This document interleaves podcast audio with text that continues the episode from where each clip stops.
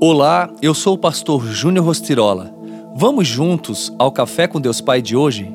Há poder na pacificação. Então Abraão disse a Ló: Não haja desavença entre mim e você, ou entre os seus pastores e os meus.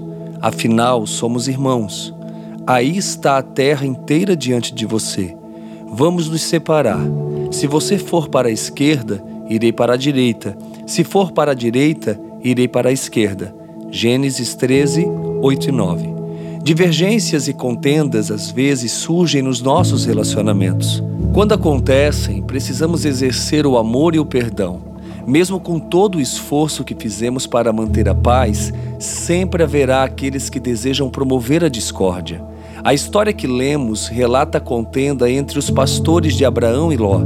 Segundo o contexto, eles estavam brigando porque havia dúvidas sobre a divisão dos bens dos seus senhores. A Bíblia diz que a origem das contendas está na cobiça e na ganância. Por isso, devemos fugir delas.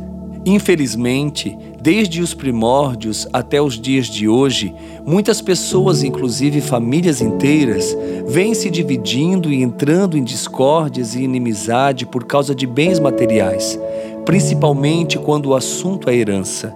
Isso é lamentável, porque as pessoas acabam trocando o vínculo de amizade, os laços familiares, por tesouros que a traça e a ferrugem destrói, como diz a Bíblia.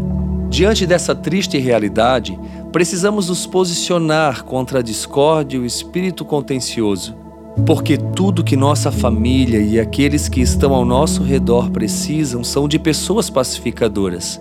Pessoas pacificadoras buscam orientações e um alinhamento com Deus e recebem do Espírito Santo sabedoria para ajudar outros a tomar decisões certas. De que lado estamos em nossos relacionamentos, gerando contendas ou promovendo a paz? Hoje, não apenas você, mas o mundo precisa de pessoas pacificadoras.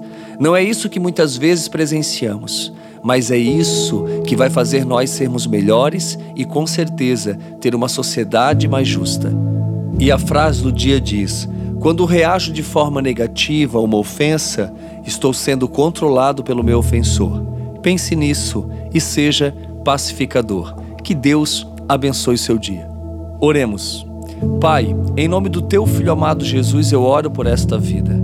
Senhor, para que diante das circunstâncias, diante das ofensas, ela possa de fato exercer o fruto do Espírito, que é longanimidade, mansidão, domínio próprio. Senhor, que haja amor em seu coração e que nada venha tirar ela do centro da tua vontade. Eu oro em teu nome, Jesus, que assim seja. Amém.